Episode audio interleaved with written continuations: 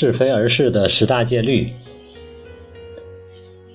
已经给大家全都分享完了，而且这本书也连后记带前传全部都分享完了。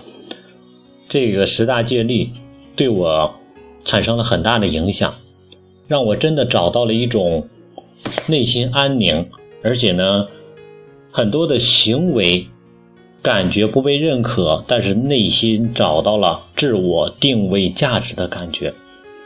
嗯，给大家再来去分享一下这个十大定律，再来念一遍，我们来重新来复习一遍，然后呢，谈一谈我的感想。一，人们都是毫无逻辑、不讲道理、以自我为中心的，但还是要爱他们。我们没有办法要求别人，每个人都有自己的价值定位，都有自己的思维模式，在每个人的世界里边，别人。都是配角，在我们的世界里，任何人，任何人都是配角，我们是主角。当我们进入别人的世界的时候，我们就会成为配角。所以，我们永远不能成为要求自己成为别人世界的主角。所以，每个人都是以自我为中心的，包括现在。我们做事的规则，我们自己也是以自己为中心的，所以说，我们要去接受别人的观点，接受别人不合我们道理的思维的方式。第二，你如果行善事，人们会说你必定是出于自私的隐秘动机，但还是要行善事。日行一善，或者说刘备教育他的儿子阿斗说的，勿以。善小而不为，勿以恶小而为之。那么，我们今天做的事情的好坏，是为了别人还是为了自己？呃，老子讲说，君子慎独，也就是说，当独处的时候，君子要更谨慎一点，更容易彰显出个人的一些本性的东西。所以说，我们做事的时候，不是为了别人，而是让了自己获得心灵的安宁，包括自己获得心理的满足。既然我们不是为了别人获得什么认可之类的，那么他如何来评价，跟我们就没有太大的关系了。凡事由时间来去评判，嗯，所以说没有必要花时间在这些证明上，这些经历，我们可以做更多的事情。所以说，我们想要怎么来做，只要我们知道自己做的是什么就可以了。第三，你如果成功，得到的会是假朋友和真敌人，但还是要成功。针对成功来说，有很多的定义方式。如果我们的成功是为了满足自己的虚荣心，或者迎合别人的这种观点。比如说，某人认为挣钱多了就是成功，或者你待的那个朋友圈子大家都很炫富，那么你买那辆豪车，你就是成功了。如果你的成功定义是为了迎合你圈子大家人的这种认可方式的话，那么你的这种结果得到假朋友和真敌人，就会对你是会摧毁性的打击。但如果你的成功是为了实现自己的价值，那么你就会发现，你的行为很有意义。外人对你的任何的行为的否定或者接受或者打击，对你来说都是对你的一种认可，因为证明你的行为超越了他们的认知范围。所以说，我们定义成功的时候，看你的成功是自己想要的成功，还是为了获得认可的成功。所有人的变化。都会超脱出原本的旧圈子，你都将获得旧圈子的排斥，因为人是在不断的变换圈子的。第四，你今天所行的善事，明天就会被人忘记，但还是要行善事。人都是健忘的，我们自己做过的事情，明天也会忘记。我们曾经受过别人的恩惠，也会忘记，所以，我们不能要求别人做到我们尚难做到的事情。第五，坦诚待人使你容易受到伤害，但还是要坦诚待人。真诚会是我们生活的最轻松的方式。如果我们不够坦诚，我们将用更大的精力、更多的精神来想着如何让你自圆其说。所以说，你的人生将有更多的精力消耗在无意义的事情上去。那么，我们人生能创造的价值将大打折扣。所以说，坦诚将让我们的生活在不需要消耗的地方做到最少的消耗，让我们活得很轻松、很愉悦。反而是那些不够坦诚的人，他们会很忐忑。就像我们说的一个小笑话一样，有个人欠了别人钱，哦，马上要到还的日期了，他没有钱，他在家里很焦虑。于是他老婆就说：“啊，没关系，我帮你解决。”他拉开窗户，对着对面欠钱的人家就喊：“老王欠你那个钱还不了了！”关上窗户说：“行了，我已经告诉对方了，这回睡觉吧，这回该他还了。”各位，坦诚就是这个概念。如果我们足够坦诚。那么，对我们不坦诚的人，他将心怀忐忑，而我们将安然坦然。所以说，坦诚待人，不管别人如何，我们要做到。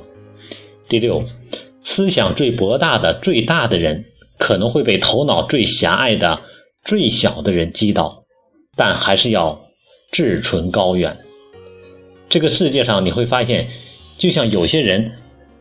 一些小人，他是靠追毁别人、击倒别人来获得自己的认可。比如说，某个人他通过自己的努力创造改变了时代，然后他会用很卑鄙的手段通过打击他来让自己出名。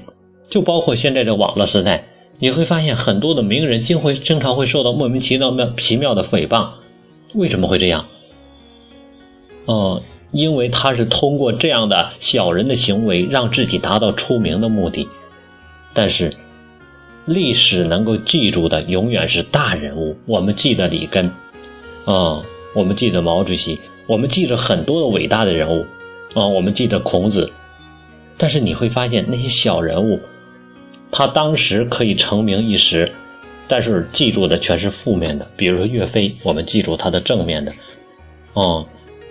击倒岳飞的，却会永远被人唾弃。所以说，同样可以留名，是要名扬千里，还是要遗臭万年？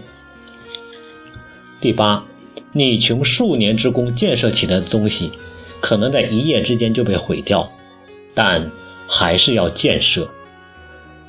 人类的进步，就是在不断的建设、建设、建设中。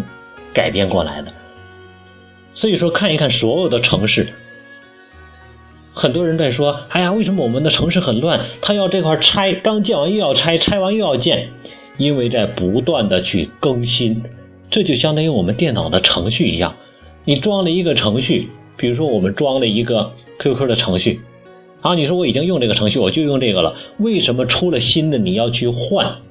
是因为新程序有新的功能。”所以说，我们建了数年的东西，它在一夜之间毁掉，那么意味着它的功能已经落实过时了，也就是它的价值已经发挥过了。为什么会被毁？一定有它的因果循环在里边。所以说，我们可以再建设，再建的一定比原来的更好。所以说，曾经有人问一个名人。哦，拍电影非拍的非常出名的一个导演说：“您最好的作品是哪一个作品？”他说：“下一个。”第九，人们的确需要帮助，但当你真的帮助他们的时候，他们可能会攻击你，但还是要帮助他人。所以很多时候，我们觉得我们需要帮助别人，但对方不一定觉得需要。这就是我们互相之间的意识的一个区别，就像佛陀，一位修行的僧人，他看到是一个蝎子落到了水里，然后他就伸手去接，想让那个救那个蝎子上来，但他一伸手到了蝎子身边的时候，那蝎子立刻尾巴在他手上蛰了一下，他手本能的就缩回来，然后他又伸手去想要把那蝎子从水里边拿上来救他，又被蛰了一下，如此三次，他依然要把那蝎子拿上来。路人看了之后就说：“说他你想救他，他都蛰你，他要伤害你，你为什么还要救他？”他说：“因为蝎子的本能就是攻击，虽然你是在救他，但是你靠近他，他的本能就是攻击。于是他蛰了我，但是我因为有善性，我知道要救他的命，所以说我本能也应该去救他。哦，所以说今天当我们帮助别人的时候。”可能会受到攻击，但这不是我们放弃帮助的理由。我们可以变换方式，比如说，我们可以拿个书柜给他，是不是这样？用其他的方式，所以说展现我们的智慧。第十，当你把最宝贵的东西献给世界时，你会被反咬一口，但还是要把最宝贵的东西献给世界。曾经以前有一句名言。一个人存在的价值，就是当你离开的时候，比你到来的时候，这个世界变得更加美丽。所以说，我们的价值展现在哪里？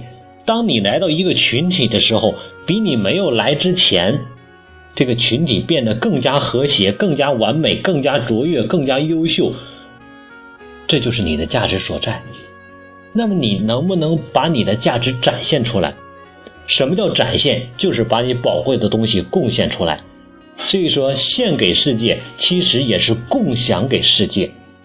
人是通过展现自己的价值，从而让自己更加增值。你会发现，很多人的能力都是通过不断的展现，变得越来能力越强。所以说，经常有一些优秀的人士，都是通过到一个小的环境，他展现自己，慢慢变得优秀卓越了，然后他。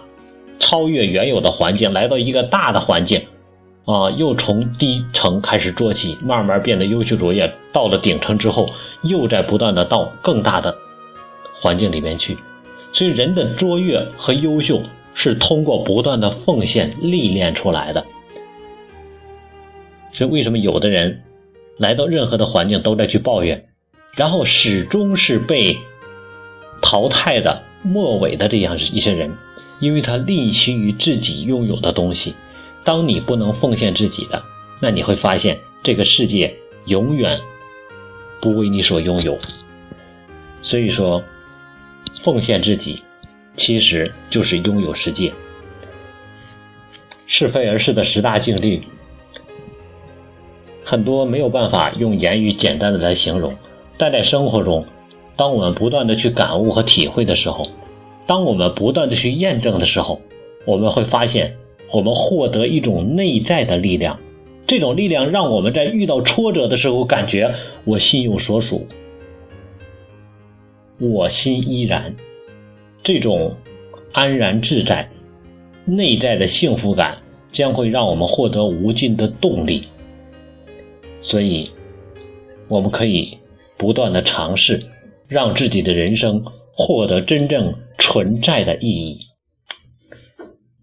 是非而是的这本书就跟大家分享到这儿，谢谢大家的聆听。